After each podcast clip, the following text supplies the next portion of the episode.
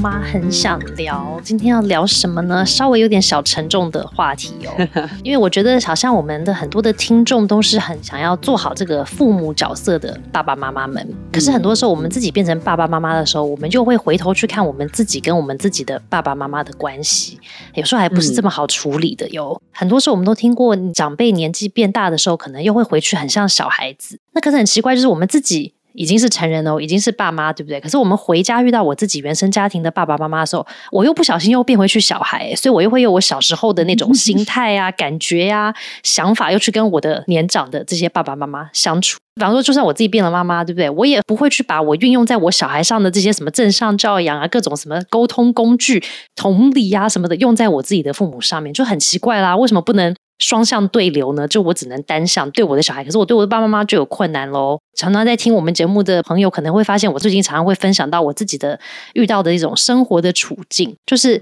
我自己呢要迈入中年嘛，对不对？可是我家里还有我需要照顾的小孩，然后呢，同时又有比我早一步迈入老年的爸爸妈妈，还有我的奶奶，所以我就会卡在这个中间，觉得说，对啊，这个中间到底是要怎么去看待生活、人生跟这些关系呢？那很多时候，我们都听到在鼓励父母的一句话嘛，就会说：“哎，其实我们都是第一次当父母嘛。”那言下之意就是，我们也不知道该怎么做，因为都是第一次啊，所以需要给自己一些时间跟耐心去学习。可是很多时候我们忘记一件事情，就是其实我们也是第一次去做儿女这个角色。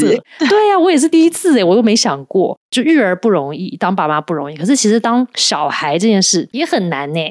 所以今天我们就要来聊聊这件事情：当小孩到底是为什么这么难？那因为最近我跟戴燕看了一本新的书，它叫做《我们是血脉相连的陌生人》。你看，听这个 title 就知道是多沉重 的一个议题了，而且我觉得好悲伤哦。对嘛？血脉相连的陌陌生人是不是就是很像以前萧亚轩那首歌是什么最熟悉的陌生人那种感觉有没有？就是我们跟我们的爸爸妈妈感觉有没有应该是最亲密亲密，曾经我们应该是最亲密的人的关系。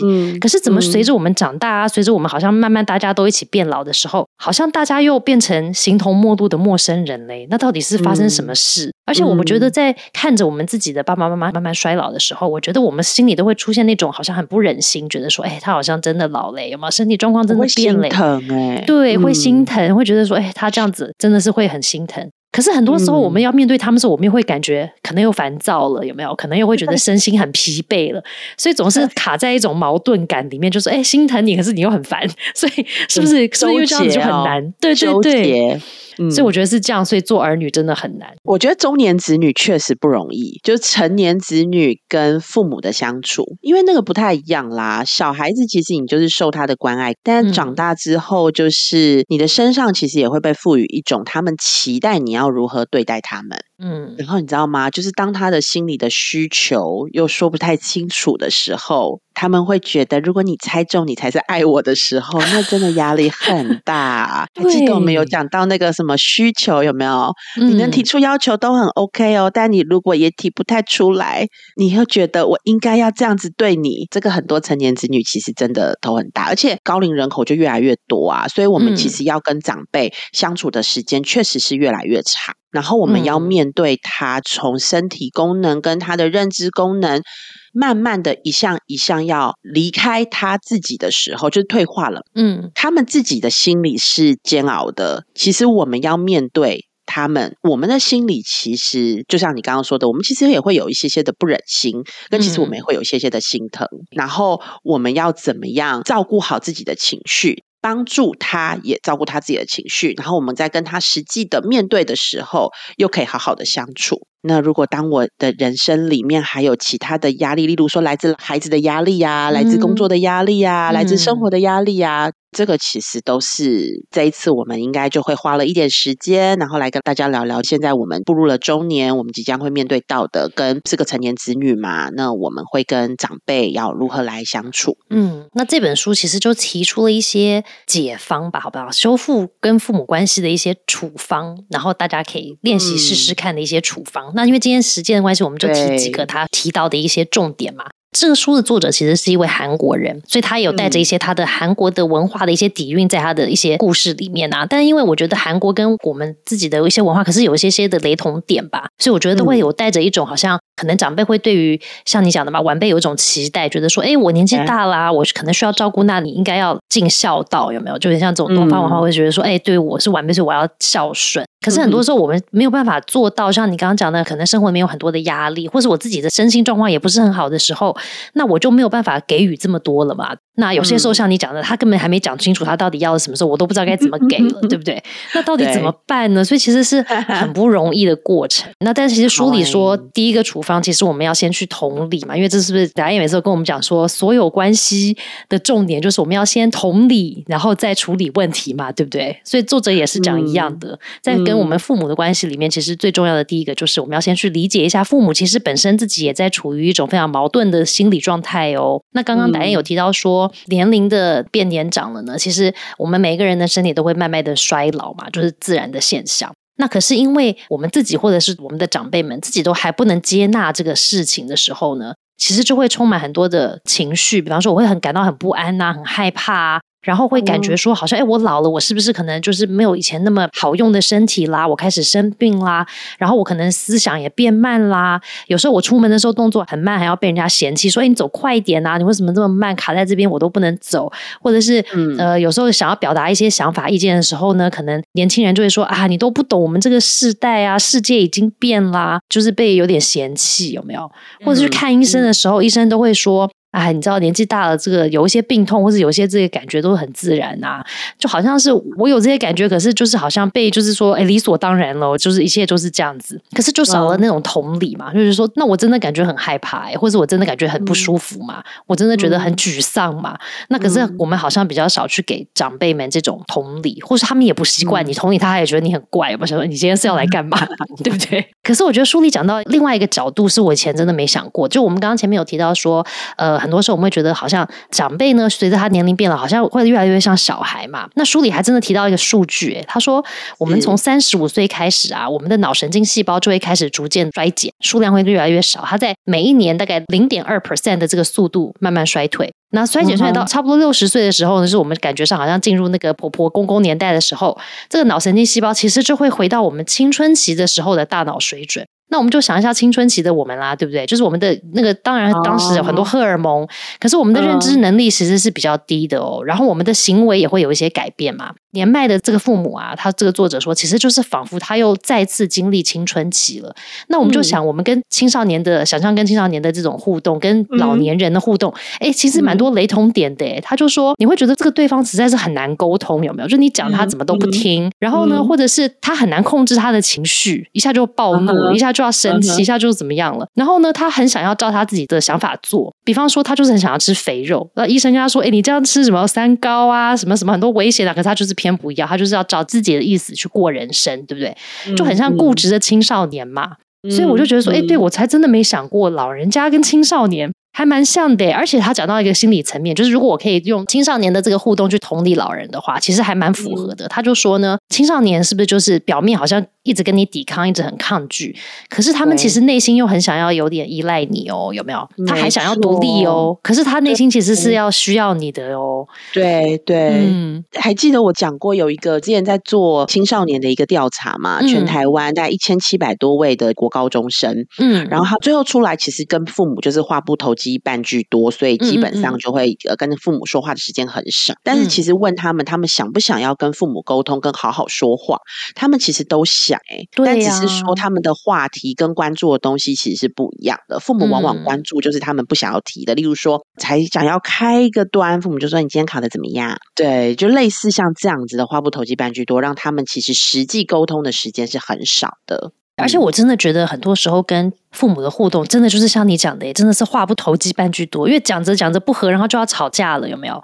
就是有些时候不是有些那是家庭那种家庭剧，不都这样吗？就是哎，一个礼拜来回家聚个餐，然后呢，真的就是讲一句话之后，两个人就生气，然后就爸爸妈妈生气，然后小孩也生气，然后就说啊，算了算了，我不要跟你讲了，然后就觉得说很讨厌，对不对？感觉就是好像就是兴高采烈，然后去吃个满汉全席，最后的点心来的是一杯馊水。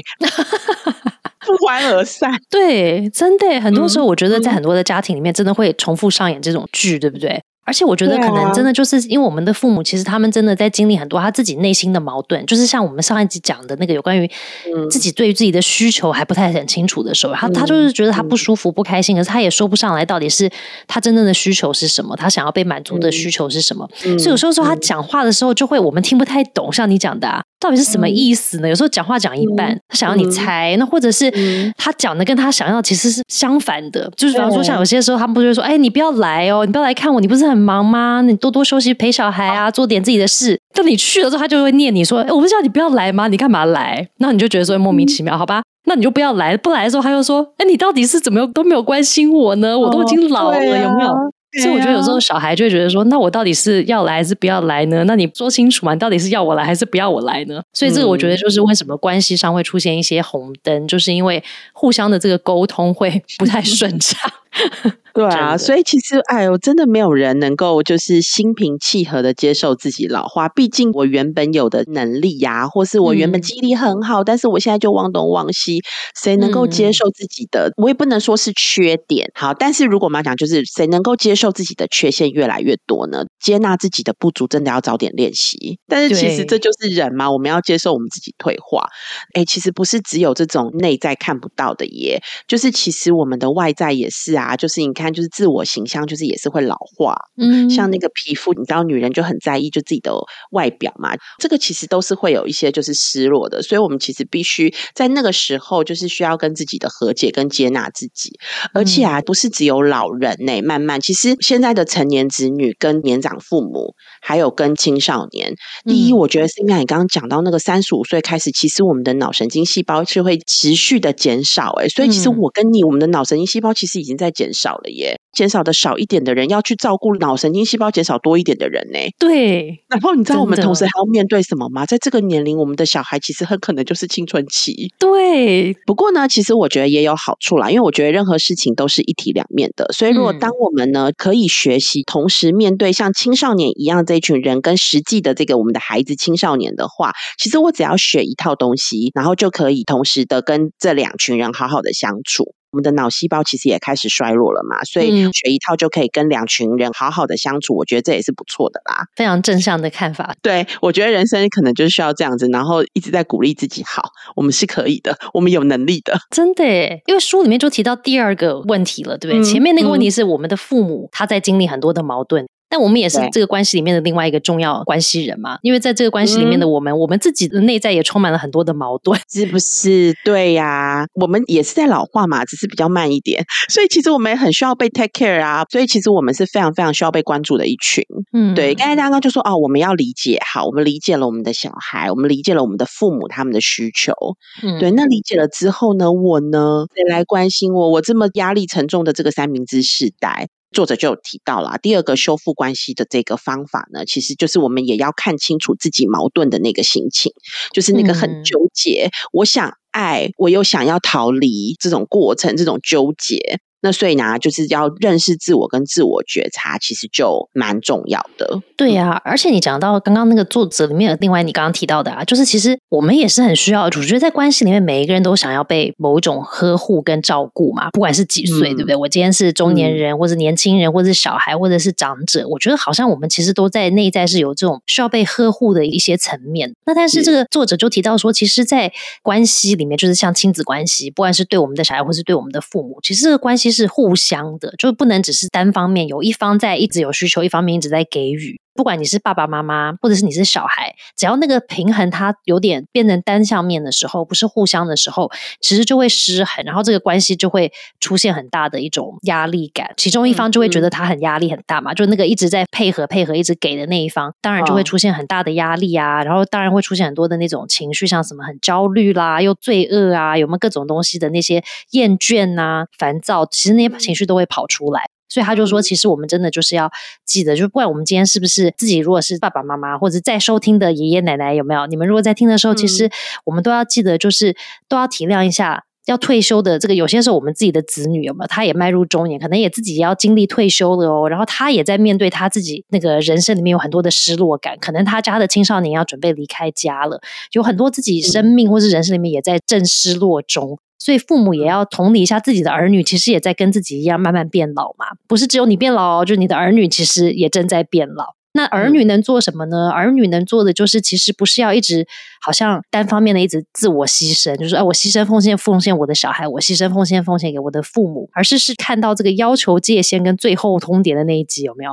就谈到有关于我们要提出，有些时候我们有自己的要求跟需求。但是我觉得有些时候跟父母这个相处上就很难，有没有？提出的时候又会有那个罪恶感，会觉得说他给我这么多，对不对？他现在都已经老了，他都衰退了，然后我还不做，那我我还要提出我有需求，说哎我很累，那是不是就是好像我很不懂事呢？然后我们就会进入那个自我批判啊，就是啊我就是一个很不孝顺的小孩啊，然后我这样子很糟糕，我这样道德观念有问题，什么什么的哦，就是那些话又会跑出来嘛。所以我们自己内在总是有这些，就是我到底要怎么做？我觉得孝顺跟不孝顺的这件事情，其实真的给我觉得华人子女好大的压力哦。嗯，会有一些社会的观感，觉得你一定要这么做才是孝顺，或是你不这么做，你就是不孝顺。对啊，所以我觉得那个压力其实是，我觉得很多时候会压垮关系的那个真的那个稻草，就是来自于这个对于孝道的期待。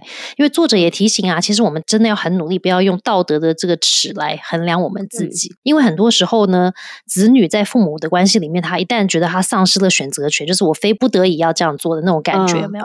他就会把自己困在一个那个我是迫害者的这种框架里面，就是意思就是说我这样做，哎，我没有这样做的时候，我好像害了你，我伤害了你，有没有？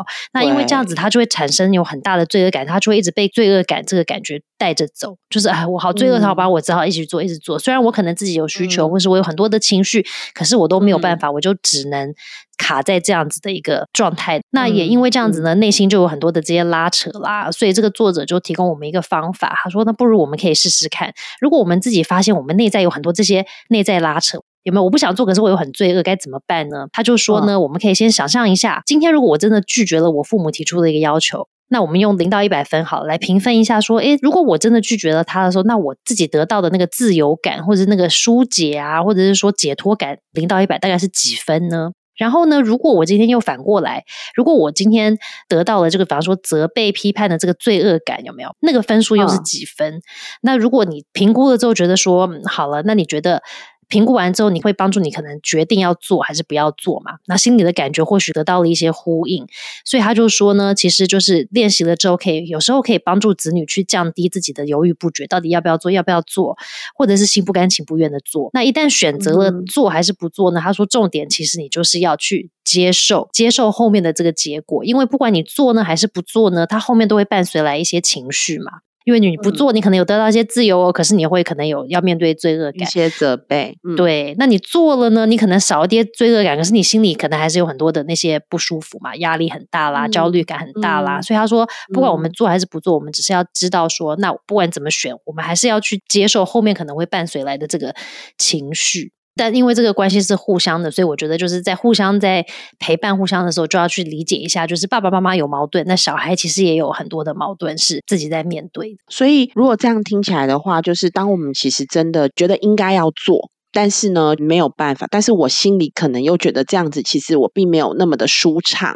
我就先为我自己评分，那是舒畅的分数。如果大于被责备或是罪恶感的分数的话，其实我可以比较偏往我自己的想法。对，然后再来，我觉得就是像上次我们提到的嘛，就是如果我们一旦做的选择是做了还是不做的，就是像你讲，假设我今天选择说好，我选择让我自己舒服一点，那我不做。那可能我们就要去跟对方，我们的爸爸妈妈去沟通一下这个需求啊，对不对？就是哎，我好像有一些需求，哎，可能要让你了解一下，或者是设定一些界限啦，或者是摆脱一些这个互相之间的情绪操控啦，因为这个也是关系里面常会发生的事，对不对？对，其实我觉得作者其实在这里面有提到一些就是情绪操控，那这个情绪操控是来自于就是父母对于子女的。然后我看了之后，还真的觉得，就是在我以前做家庭关系的时候啊，其实真的会有听到诶，因为好像说许多的父母啊，就是从小就会帮这个孩子设下一些情绪圈套。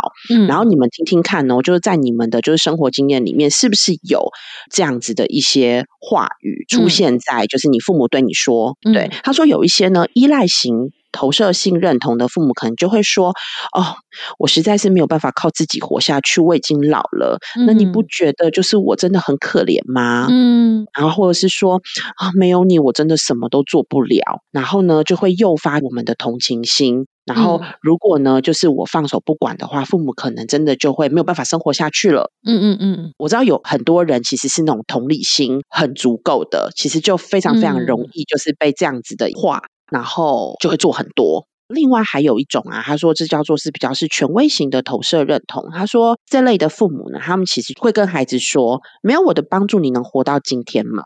然后试图用这个权威来掌控，就是哎呀，没有我你就不行啦。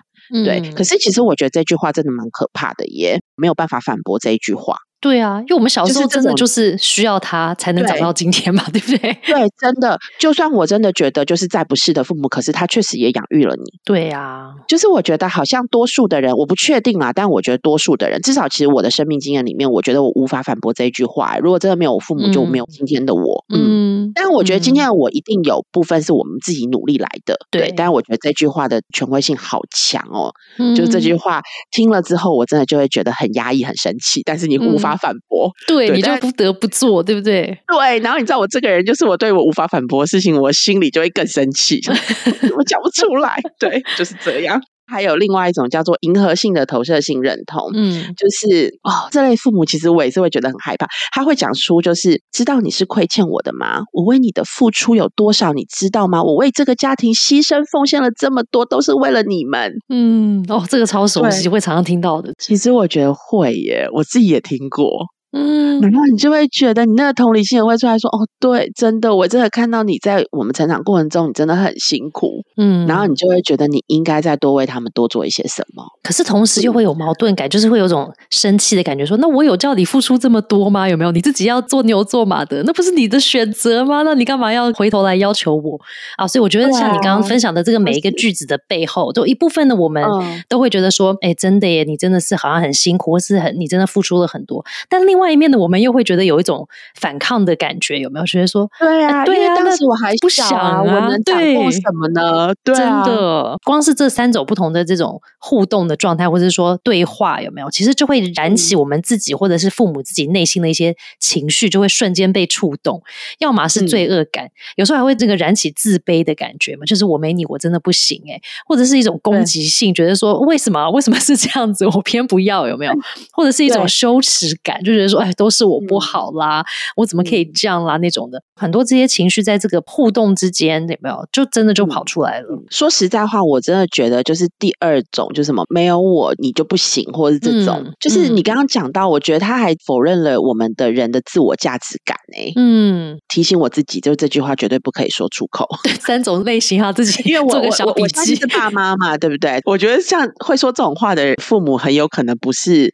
老了才说，其实应该是就是累积的啦。对，你看像我们也都听过啊，但我不是现在才听过类似的。觉得应该是在就是可能自己身心疲惫的时候，有没有？我自己觉得我好委屈，比方说我自己卡在我可能在做我不想做的事情的时候，这种话就会不小心就跑出来了，因为好像是一种宣泄。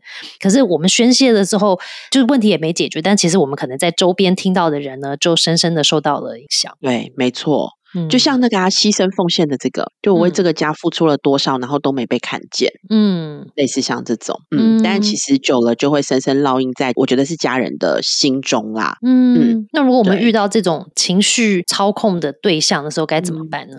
很不错哦，我觉得作者其实也提了一些我觉得蛮具体的方法。嗯，他说呢，首先我们必须要冷静的，就是辨别罪恶、羞耻、自卑的这些情绪是不是自己真正的情绪。那如果我不按照就是他的需求来做的话，我自己就是坏人了吗？我真的就是这个道德的信念真的这么影响我吗？嗯，那有没有例外呢？例如刚刚如果有些父母其实就会讲说。哎呀，我真的没有你的话，我就活不下去了。嗯，那这个时候你就要想啊，这是真的吗？还是他其实只是在就是这个活不下去，不是是真的，就是没有办法活嘛？这个生命其实还是持续的嘛，他可能只是活不开心，对不对？所以那其实就比较是心理层面的呀。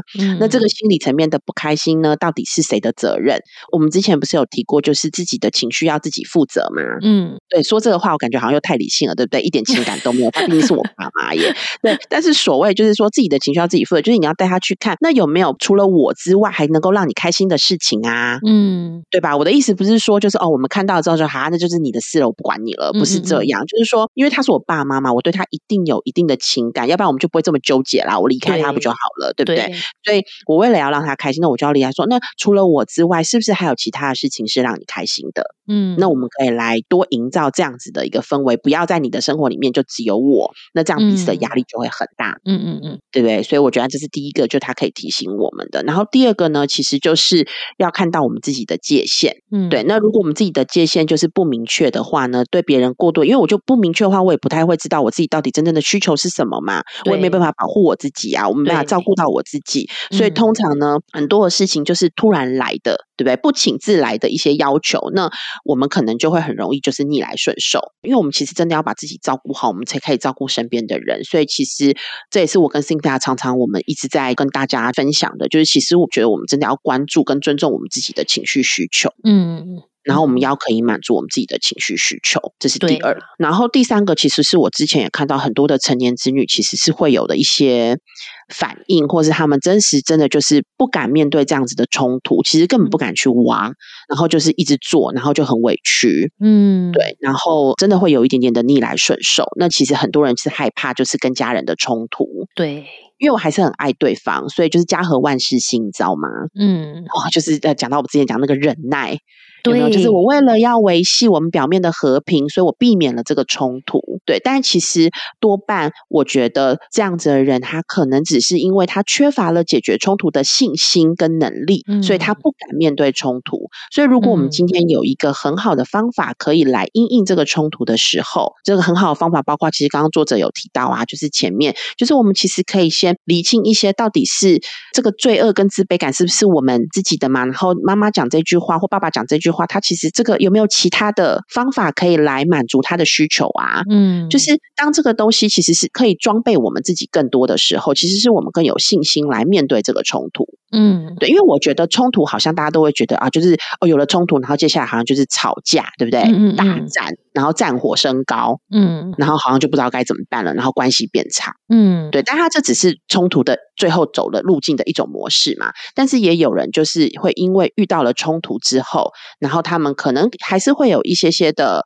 情绪，但是他最终其实是找到了和平解决的方式，嗯这也一定是有的，这也一定是一种路径。对，而且你刚刚在讲的过程，其实我就发现，要是自己有小孩的爸爸妈妈呢，其实是一种礼物。因为呢，通常我们会练习我们很多那些什么又同理，我又倾听，我又什么的方法，在我们的小孩身上，对不对？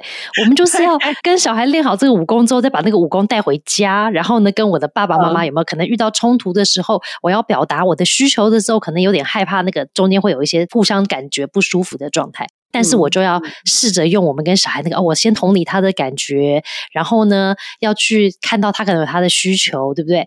不要指责的去表达那些所有的那些工具，我们要用在小孩上的那些呢，我们就要去用在我们的爸爸妈妈 上面。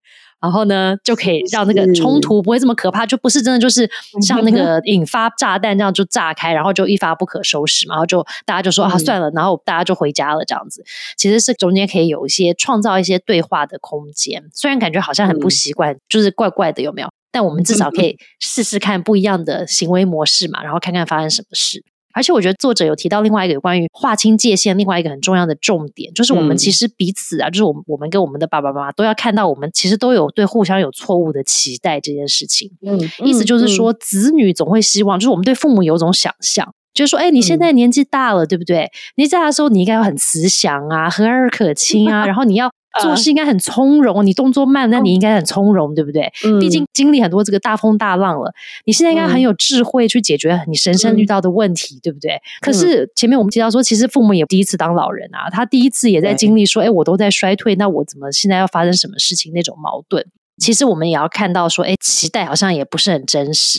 那其实呢，以父母的这一面呢，父母对我们也有期待啊。父母会觉得说，哎，你是我小孩嘛，所以你就是要持续扮演那个听话呀。我告诉你我要做什么，你就要做啊。然后你永远都要待在我身边的那种感觉有没有？依偎在我身边。那作者就提到有关于分化，就是像我们之前谈什么青少年啊，有没有人类发展啊，种种的，其实都会讲到说，我们每一个人都要去做这个 individuation 这个分化个体化的过程嘛。个体化过程没有走好的。话，就会出现很多的问题。那其实我们自己在不管我们自己可能中年人，或者我们的父母他要变成老年人，或者以后我们跟我们自己的小孩，我们其实三方我们都要走这个分化的这个过程。那如果没有走好，就会出现我们刚刚讲到很多的这些大家都不开心的状况。那到底怎么样可以打破这个错误的期待呢？他说，其实就是我们如果是子女的我们，我们就要去理解，诶，我的爸爸妈妈现在其实已经回到那个六岁小孩的心理状态了，所以我要用什么样的方式去跟他们互动呢？那其实父母又要理解一下，说我现在成年的这个子女，他们其实也是有自己的人生，他也想要过自己属于自己的独立的生活嘛，跟我没关系的生活哟。子女也想要拥有，那所以作者就提到说啦，第一个就是我们的互动之间呢，我们跟父母对话的时候，就是要看着六岁小孩的眼睛，有没有？幼儿园的这个家长们、爸爸妈妈们，或者是老师们，有没有？不是要看着他的眼睛，然后要先倾听，就算他讲的话真的是没逻辑，那我们也可以先听一下，然后先同理一下他的感受嘛。那如果今天你是父母，就要想想办法说，哎，我要把我这个依赖的对象，因为总是我们在生活里面都会有那个依赖的重要他人嘛。嗯，那我们这个依赖的对象，我们要从我们的小孩身上去分配一下、分散一下。不是说你不可以依赖你的小孩，而是说，哎，你可能有你的配偶哦，或是你的朋友啊，或者是你的社交圈的其他人呐，对不对？或者你其他的家人，分散一下。